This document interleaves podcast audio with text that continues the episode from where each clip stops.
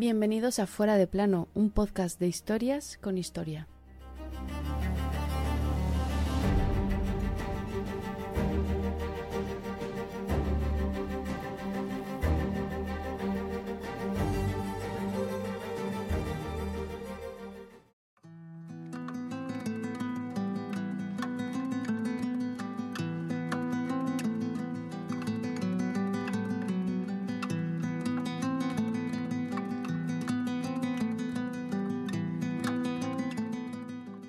Cantando espero la muerte, que hay ruiseñores que cantan encima de los fusiles y en medio de las batallas. El 28 de marzo de 1942, a las 5 y 32 de la mañana, moría el autor de estos versos. Moría Miguel Hernández, uno de los mejores poetas de este país de todos los tiempos. Hoy te contamos su periplo por las cárceles, sus últimos días y cómo se pudo haber evitado, si no su muerte, sí su sufrimiento.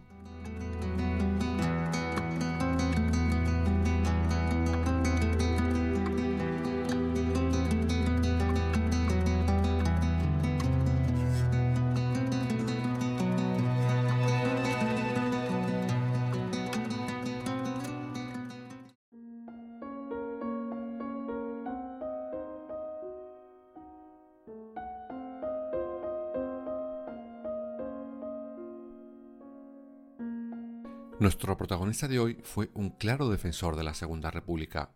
Por esta razón, entre otras, cuando después del golpe de Estado de Franco y la guerra civil que eso trae termina, Miguel Hernández está claramente en la diana. Era un poeta de izquierdas y puso sus poemas al servicio de la libertad durante toda la guerra. Es por esto que su gran amigo, el escritor José María de Cosío, cuando acaba la contienda, se ofrece a ayudarlo, pero el poeta le dice que no, que quiere volver a su Orihuela natal. También se ofrecerá ayudarle el embajador de Chile en España.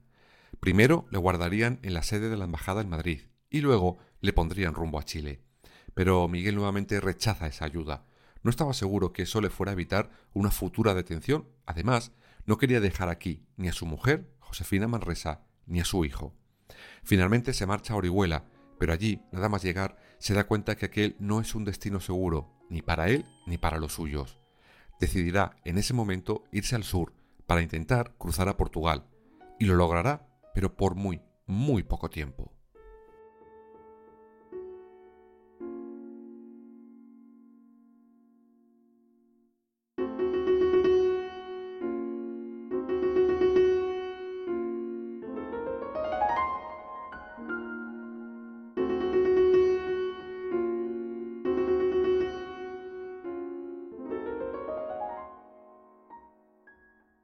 Consigue cruzar una tarde al pueblo portugués de Santo Alexio y desde ahí irá a Moura. Allí comienza sin saberlo quizás entonces su final. Allí será interceptado por los guardias del dictador portugués Antonio Oliveira de Salazar. Lo hacen por cruzar la frontera sin autorización y los guardias lo acaban entregando a la Guardia Civil. Da comienzo en ese momento el periplo carcelario del autor de Nanas de la Cebolla.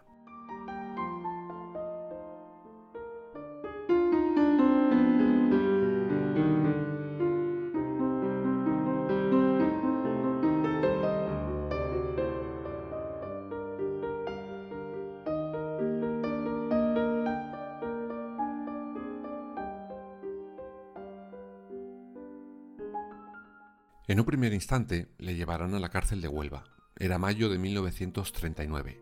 Allí Hernández es golpeado por diversos falangistas. Le sacaban de la celda y le molían a palos. ¿Por qué? Pues básicamente porque querían que confesara que había asesinado al líder de la falange, José Antonio Primo de Rivera, quien había sido fusilado el 20 de noviembre de 1936 en la cárcel de Alicante. Allí estuvo nueve días. Su siguiente destino será primero la cárcel de Sevilla, para después ir al penal de la calle Torrijos en Madrid. Allí escribe una carta a su mujer, Josefina, para que por favor le buscara avales que demostraran que no era un peligro y le pudieran sacar de la cárcel. Por suerte, lo consiguió.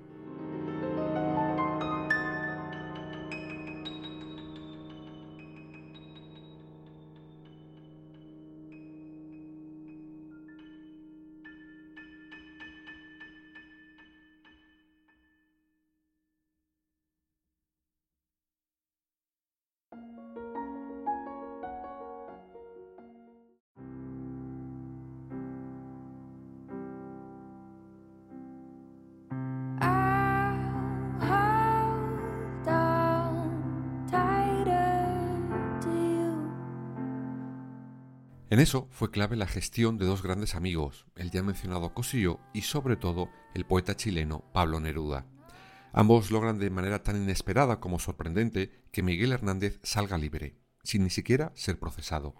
En esas fechas, curiosamente, su esposa le escribe que solo tenían para comer pan y cebolla.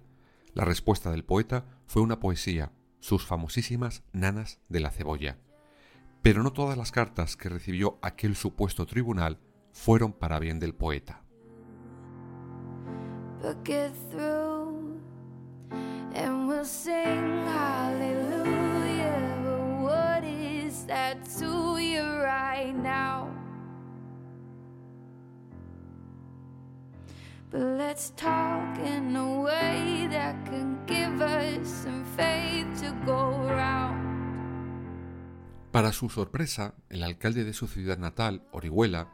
este no solo no avala su buen comportamiento, sino que lanza todo tipo de acusaciones.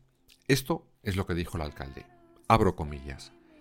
He de manifestar que su actuación en esta ciudad desde la proclamación de la República ha sido francamente izquierdista, más aún marxista, incapaz por temperamento de acción directa en ningún aspecto, pero sí de activísima conducta comunistoide. Se sabe que durante la Revolución ha publicado numerosos trabajos en toda clase de periódicos y publicaciones, y que estuvo agregado al Estado Mayor de la Brigada del Campesino. Hace bastantes años se le conocía como el pastor poeta, y últimamente por el poeta de la Revolución, lo que comunico a los efectos que estime oportunos, Dios, que salvó a España, guarde usted muchos años firmado en Orihuela el 14 de julio de 1939. Pero, ¿qué era eso de la Brigada del Campesino? ¿Miguel Hernández formó parte de ella?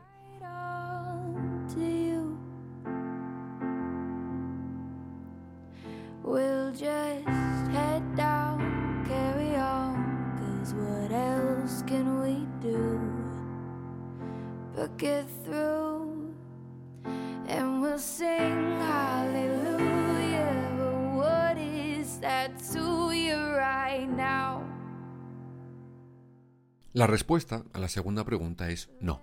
Según el propio Hernández, él nunca perteneció a ese grupo. Sí que se manifestaba de izquierdas y defensor de la República, pero nunca reconoce formar parte de esa brigada. Esa brigada durante los primeros días de la Guerra Civil había contenido las tropas golpistas en Somosierra, evitando con ello la caída de Madrid. A pesar de esto, Hernández saldrá libre.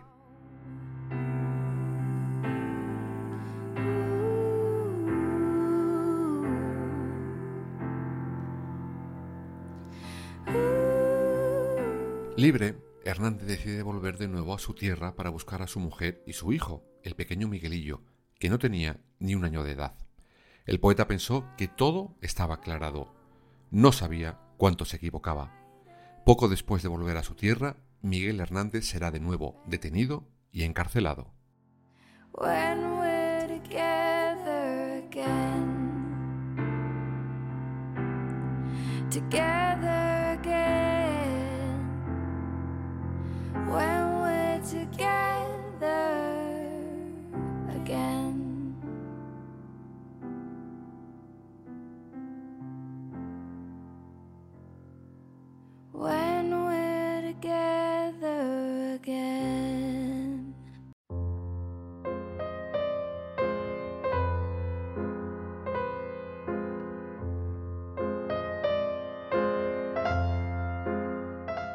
El 3 de diciembre de 1939, Hernández ingresa de nuevo en prisión, esta vez en la cárcel del Príncipe de Toreno, en Madrid. El poeta estaba abatido, derrumbado. Se veía otra vez privado de libertad por no haber hecho absolutamente nada, nada más que defender el régimen legal que había antes del golpe de Estado fascista. Solo le quedaba esperar, a ser juzgado. No tuvo que esperar mucho.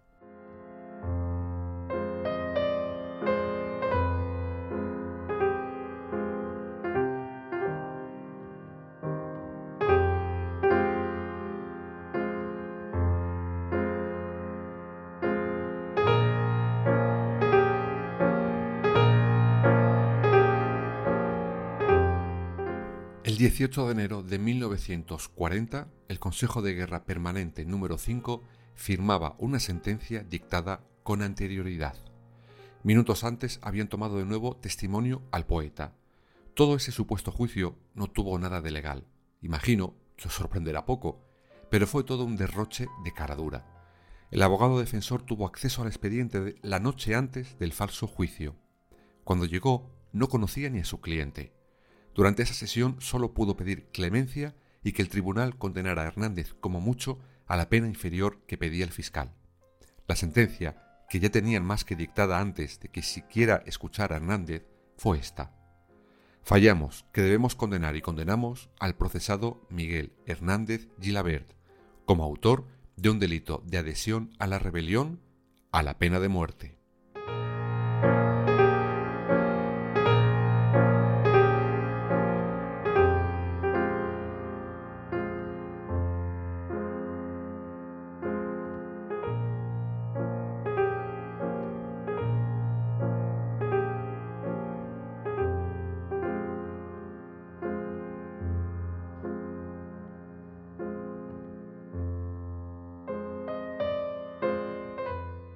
Ahora solo faltaba la rúbrica del dictador para ejecutar al poeta.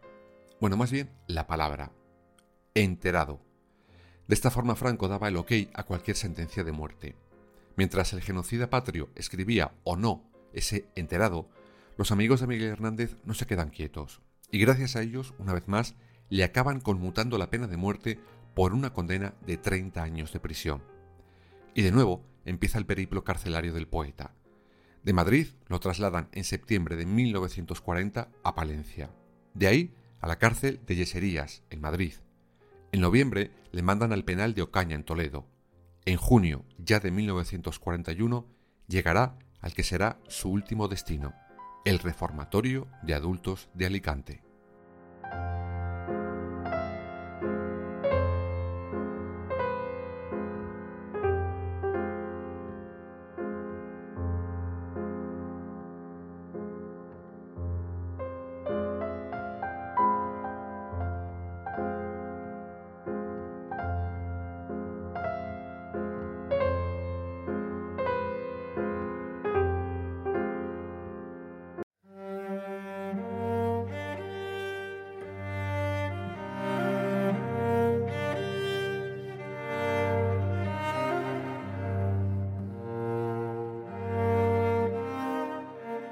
Allí, en la cárcel de Alicante, Miguel Hernández cae enfermo de bronquitis. Los médicos se la curan mal, muy mal. A eso se le suma que enferma de tifus. Y todo se acaba por convertir en una terrible tuberculosis. Miguel está exhausto, enfermo, demacrado. Aquel vaivén carcelario, sumado a las enfermedades que le invadían, le dejaron sin ánimo, sin fuerza. En ese momento entra en escena un viejo amigo que pudo haberle ayudado, si no salvado, de aquel triste final pero estaba más preocupado por otros asuntos. Ese hombre fue el clérigo Luis Almarcha.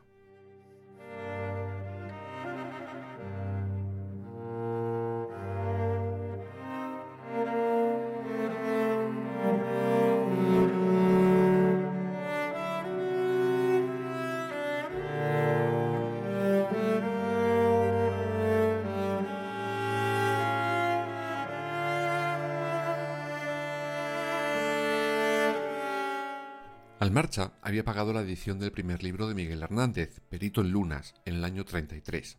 Entonces, protegía y ayudaba con amor al poeta, pues éste escribe versos de temática religiosa.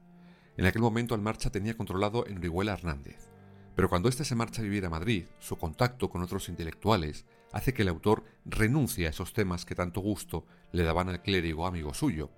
Cuando Almarcha conoce la suerte de Hernández, pudo haber pedido su libertad pues para aquel entonces tenía excelentes relaciones con los golpistas y era amigo personal del dictador Francisco Franco, tanto que en 1944 es nombrado obispo de León.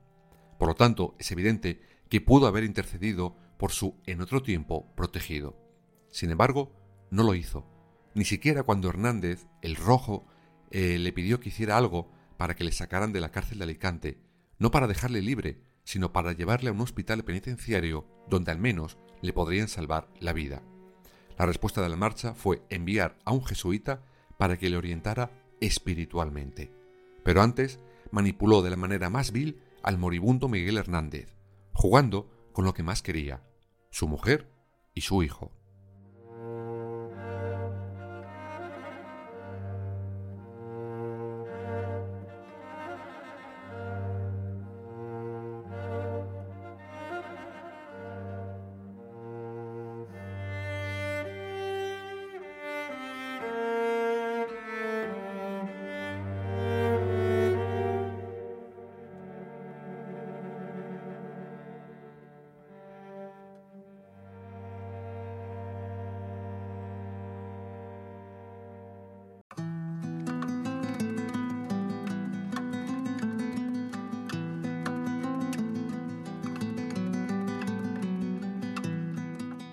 Almarcha y el capellán de la prisión de Alicante comentan varias veces a Miguel Hernández que el matrimonio con su querida Josefina no era válido. ¿Pero por qué?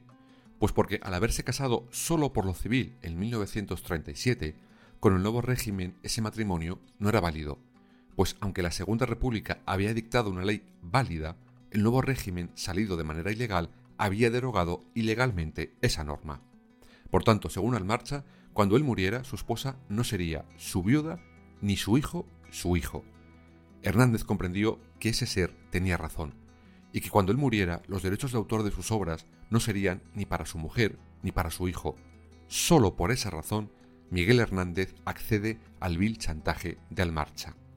El 4 de marzo de 1942 se consuma ese chantaje y se celebra el esperpento de la boda religiosa entre Miguel Hernández y Josefina Manresa. Se casan en la misma enfermería de la cárcel de Alicante. 24 días después, aquel 28 de marzo de 1942, a las 5 y 32 de la mañana, moría en esa misma enfermería de esa misma cárcel el gran Miguel Hernández.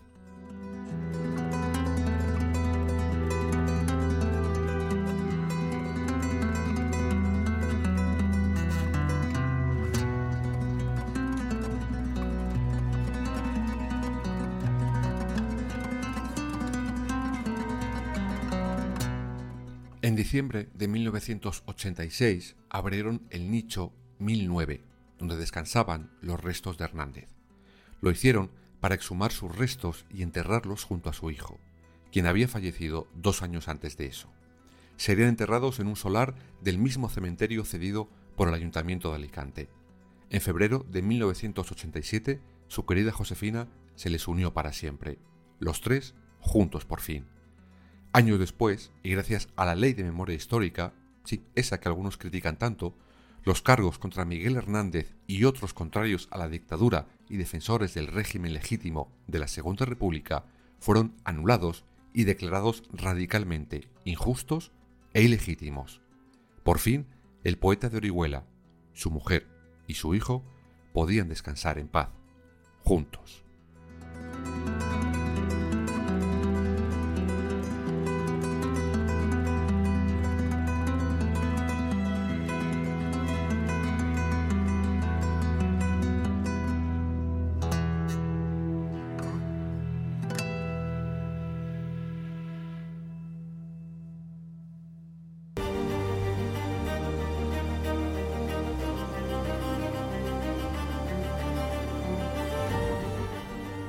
Fuera de plano, suscríbete en las principales plataformas y síguenos en nuestras redes sociales, Instagram, Twitter y Facebook.